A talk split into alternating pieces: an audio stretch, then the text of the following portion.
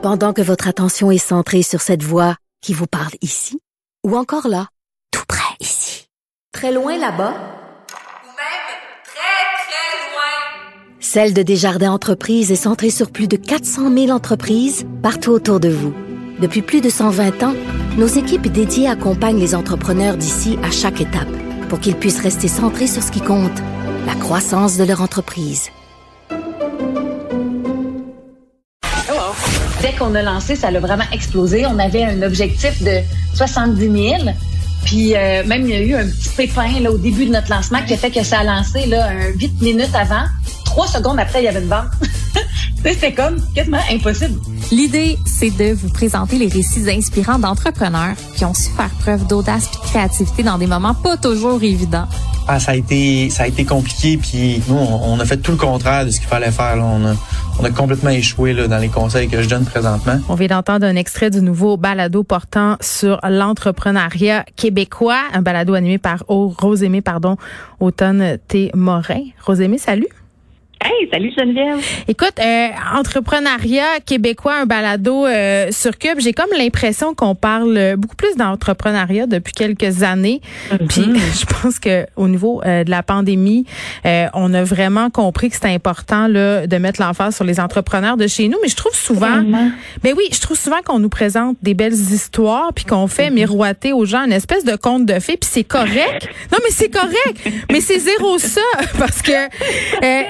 Raison. non, mais c'est zéro ça être entrepreneur. Tu sais, il faut savoir se revirer sur un puis c'est ça que tu explores dans ta balado. Eh, complètement. Puis moi, je trouve que les entrepreneurs, c'est les nouveaux chefs. Les chefs qui C'est ont remplacé jadis les rockstars. Ils ont-tu des tatous? Euh, Sérieusement, si, si on des tatous, les gens d'affaires, on les aime encore plus. Mais je trouve vraiment qu'ils euh, qu'ils prennent effectivement beaucoup de place dans notre paysage culturel et c'est tant mieux. Mais c'est vrai qu'on on est souvent là pour parler de leur succès. Oui. Et c'est c'est ce qu'on fait aussi dans le balado, mais c'est surtout une série pour nous montrer à quel point il faut être agile pour être entrepreneur. Puis il faut savoir se virer sur un scène, puis il faut savoir euh, trouver les pivots pour mieux prospérer. Puis c'est vraiment ce que les, les deux invités font avec beaucoup de candeur, beaucoup de vulnérabilité, puis beaucoup d'humour aussi. Ils m'ont fait rire à travers leur récit de vie, puis ils m'ont beaucoup, beaucoup appris. Ben oui, puis je suis allée écouter euh, les deux premiers euh, épisodes, puis on va en parler si ça dérange pas, parce que tu sais, moi j'avais, je, je- vais être super honnête, là, j'avais un petit peu un préjugé. Je me dis bon, des histoires d'entrepreneuriat, euh, ça va être un peu dry, mais mais pas pantoute. Tu rencontres les gens euh, qui ont parti de terreau. C'est ces deux filles, leur histoire est hallucinante. là. C'est une histoire de socio-financement qui, qui dégénère, mais dans le bon sens. Oui, elles ont fait trop d'argent. Quand on parle Wow. oui, c'est pas un angle que moi j'avais déjà faire trop d'argent avec le sociofinancement. Ouais. Mais au fond, deux jeunes étudiantes qui décident de se lancer en affaires et euh, elles espèrent obtenir 70 000 dollars pour pouvoir développer les premiers prototypes d'un petit électroménager qui permet de composter les restants de table en quatre heures. C'est quelque chose qui reste sur notre comptoir. puis Mais j'en on- veux on un. met les restes, mais moi aussi. On met les restes en quatre heures, on a un fertilisant, puis on peut mettre ça dans nos plantes. Donc, c'est leur idée. Elles disent, si on réussit à obtenir 70 000 en sociofinancement, on va pouvoir faire juste assez de prototypes pour se lancer. Ouais. Et en 24 heures, elles obtiennent 1 million. En un mois, elles obtiennent 1 million 750 000 Donc, ça, elles ont plus 20, euh, 20 prototypes à produire. Là. Elles en ont des milliers. Et c'est un problème. Ben- C'est pas juste une bonne nouvelle. Elles doivent se virer sur un scène, puis c'est ce qu'elle nous raconte dans le premier épisode. Oui, puis bon, c'est un projet de fin d'études qui a excessivement bien viré, c'est ce que j'ai envie Ouais. de dire.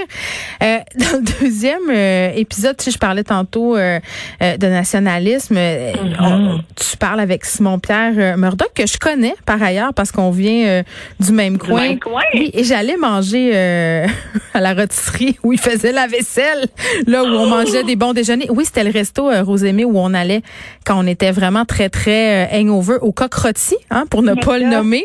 Là où il y avait d'excellentes patates qu'on trempait euh, dans le ketchup parce que euh, Simon-Pierre Murdoch a une histoire quand même assez particulière. D'un côté, il s'occupe de Morille Québec, qui est une entreprise de produits de la forêt, mais il est aussi impliqué dans euh, Canada Sauce. Oui, le ketchup relish euh, d'ici. Puis mon doigt avoir su, Geneviève, que tu t'es tenue au restaurant euh, qui, euh, qui, qui est théâtre de l'ouverture de l'épisode, ça aurait pris tout un autre sens pour moi parce qu'au fond, l'épisode tourne alors que Simon Pierre nous raconte qu'il est plongeur euh, dans ce restaurant de brunch et qu'il Attends, de Rose, juste pour dire, c'est c'est vraiment, c'est un restaurant un peu crade, OK? c'est comme, avec des banquettes en tissu, là, puis une serveuse qui t'appelle ma chérie. C'est extraordinaire. C'est un haut C'est lieu. mes préférés. Mais je sais. un haut lieu que Simon Pierre a quand même décidé de quitter pour Oui, bon. retourner aux études. Donc, on, on arrive dans ce- cette espèce de changement de vie qui est vraiment drastique et qui va l'amener euh, de manière tout à fait incongrue à découvrir une talle de champignons dans une balade dans la forêt. Champignons qu'il va cueillir, revendre immédiatement sans en connaître la valeur et il va se lancer en affaires. Le genre d'histoire qui est pas croyable et tu sais, ça pourrait s'arrêter là, puis ce serait une bonne histoire. Ben Mais oui. Simon Pierre nous explique que lui, il en a profité pour devenir un patriote économique. Puis je le dis en souriant parce que ça me fait encore rire comme expression. Un patriote économique, c'est une mission de vie que Simon Pierre s'est donné de faire rayonner les produits d'ici, mais aussi les entrepreneurs d'ici. C'est vraiment ce que Québécois a voulu faire avec cette série-là parce qu'elle est présentée en collaboration avec Cube, avec le journal 24 heures, euh, de manière à mettre en lumière certains des boursiers euh, concours Pierre Pellado. Donc, des jeunes entrepreneurs qui ont été appuyés rapidement dans le développement de leur entreprise et qui ont eu à se virer sur une scène sans foi, mais qui réussissent à obtenir un succès auprès de leur père puis du public et parfois même tu sais, de l'étranger. là. J'ai parlé à des gens qui rayonnent dans une quinzaine de pays puis qui ont l'air de trouver ça super normal, là, comme si de rien n'était. Oui, puis on sait que le financement, quand on veut se partir une entreprise, c'est quand même le nerf de la guerre. Euh, Ouais. Là, euh, dis-moi, à part être capable de se retourner sur un dixaine, qu'est-ce qu'ils ont en commun, euh, les entrepreneurs que tu as rencontrés? T'as-tu pu euh, dresser un portrait type de l'entrepreneur euh, commun d'Amérique? Ben, je sais pas si c'est une peur de rien, euh, une grande ambition ou une légère insouciance. Ou un peu des trois? Dans ces eaux-là. je serai jamais une entrepreneur parce qu'en les écoutant parler, je suis terrifiée par les histoires qu'ils me racontent parce que moi, mes nerfs flanchent juste à les entendre. Donc, j'imagine pas être dans leurs souliers. Euh, donc, je dirais peut-être un, un grand courage. Puis ce que j'ai aimé aussi dans leur discours, c'est la façon dont euh, qu'ils ont de mettre en lumière leurs mentors. Euh, j'ai l'impression qu'il y a un, un réseau tissé serré dans l'entrepreneuriat québécois. Puis là, évidemment, je me base sur les 10 épisodes, je suis entrepreneur, mais ils, ils parlent l'un de l'autre avec un tel respect. Ils parlent des mains qui ont été tendues, euh, d'autres entrepreneurs qui sont venus leur euh, leur dérouler un, un tapis rouge ou un filet de sûreté. Puis je trouvais ça beau de voir comment on dirait qu'ils ils cherchent à s'élever l'un et l'autre. Puis j'ai l'impression que l'esprit de la série va aussi en ce sens-là. Bon, est-ce que sans nous euh, voler de punch, tu peux nous nous donner un peu qu'est-ce qui s'en vient? Parce que là, il y a seulement deux épisodes. Oui.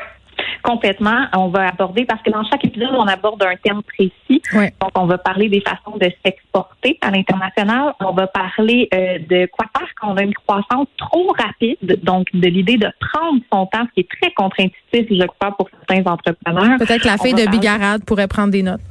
Oh! On lui tching! enverra le lien. Oups, excusez. Euh, on parler hey, du moment, euh, du meilleur moment pour vendre son entreprise. Oh non, oui. Euh, ça, c'est super intéressant. Donc, euh, c'est c'est le moment de tirer sa révérence. On parle aussi de comment réussir à vendre un, un produit qui n'est pas nécessairement très sexy pour l'auditoire, euh, pour le public, par exemple, des insectes. Donc, on va vraiment euh, rater dans un, paquet de tales. Puis, ce que je trouve le fun avec l'idée d'y aller par thème, c'est que je crois qu'on peut vraiment inspirer non seulement les entrepreneurs qui sont déjà en action, mais les gens qui pensent à se lancer en affaires.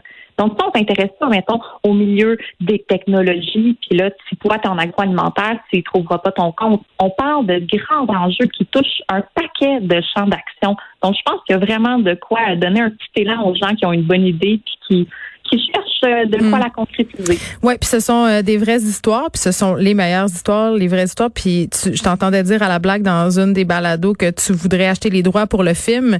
Je pense qu'on pourrait faire des films avec plusieurs de ces histoires-là. Rosémie Otanté Morin, merci. Ça s'appelle Sur un scène et c'est disponible sur le site de Cube Radio.